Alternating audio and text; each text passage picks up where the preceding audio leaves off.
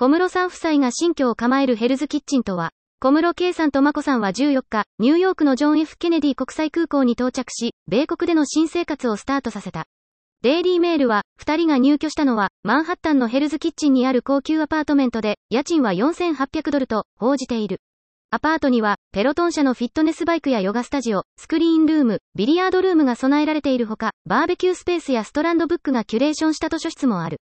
屋上デッキから、ハドソンリバー越しにニュージャージーが見渡せる。ロビーにはスタッフが24時間常駐しており、警備体制も整っているという。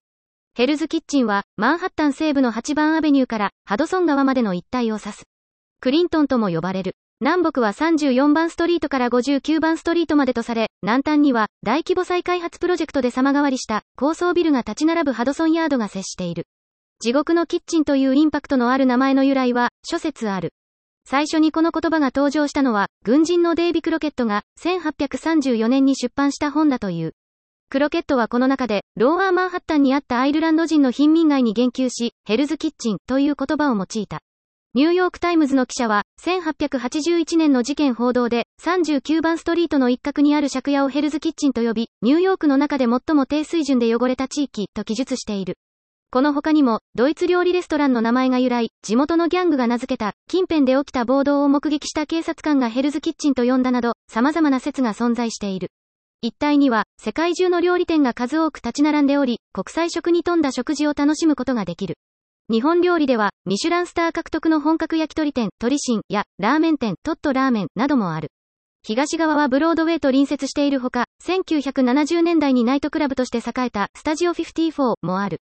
クラブは、アンディ・ウォーホール、ミック・ジャガー、フレディ・マーキュリー、トルーマン・カポティ、イブ・サンローランなど、時代を担うアーティストたちが集った場所として知られる。観光地としては、ハドソン川沿いにあるイントレピット海上航空宇宙博物館が有名。航空母艦に加え、航空機や潜水艦、スペースシャトルなどがあり、観光客で賑わう。世界的に有名なモダンダンスカンパニー、アルビン・エイリー・アメリカン・ダンスシアターの本拠地もある。創始者の子、アルビン・エイリーは、アフリカ系アメリカ人として、社会正義をテーマにしたダンスなどで注目され、世界的な評価を受けた。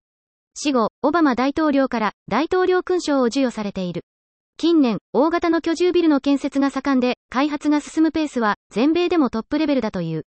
レントカフェの調査によると、過去5年間で、新たに3189棟が建設された。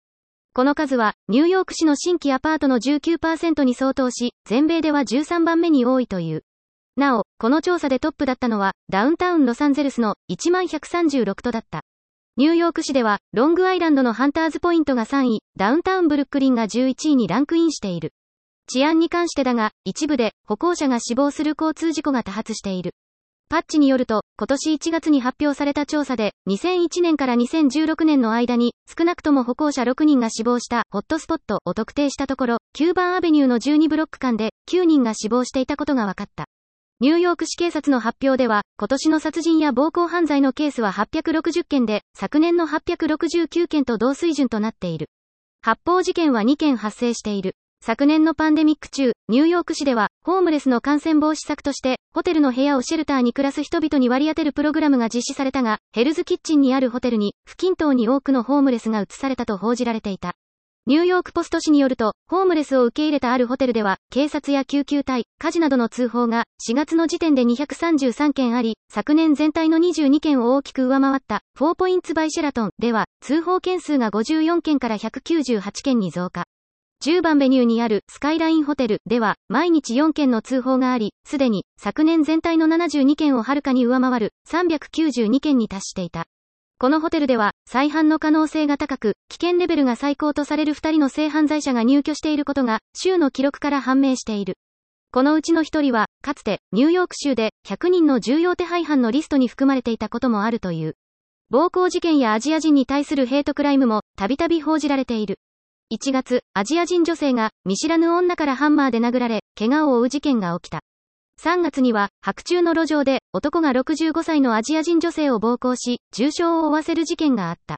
監視カメラには、男が、女性の頭部を繰り返し蹴る様子が撮影されていた。また、映像には、建物内で事件を傍観する配達人や、スーツ姿の男性が映っており、女性を助けようとしなかったとして、非難の声が相次いだ。犯人の男はホームレスで、4ポインツバイシェラトンに滞在していた。母親を殺害したことから、2002年に有罪判決を受け、刑務所27年間服役した。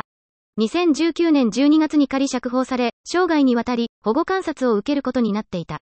5月には、ホームレスの男がアジア人男性の指を噛み切る事件があったほか、7月には観光客がフォーポインツバイシェラトンに滞在していた男から鉄製のパイプで頭部を殴られる事件が起きた。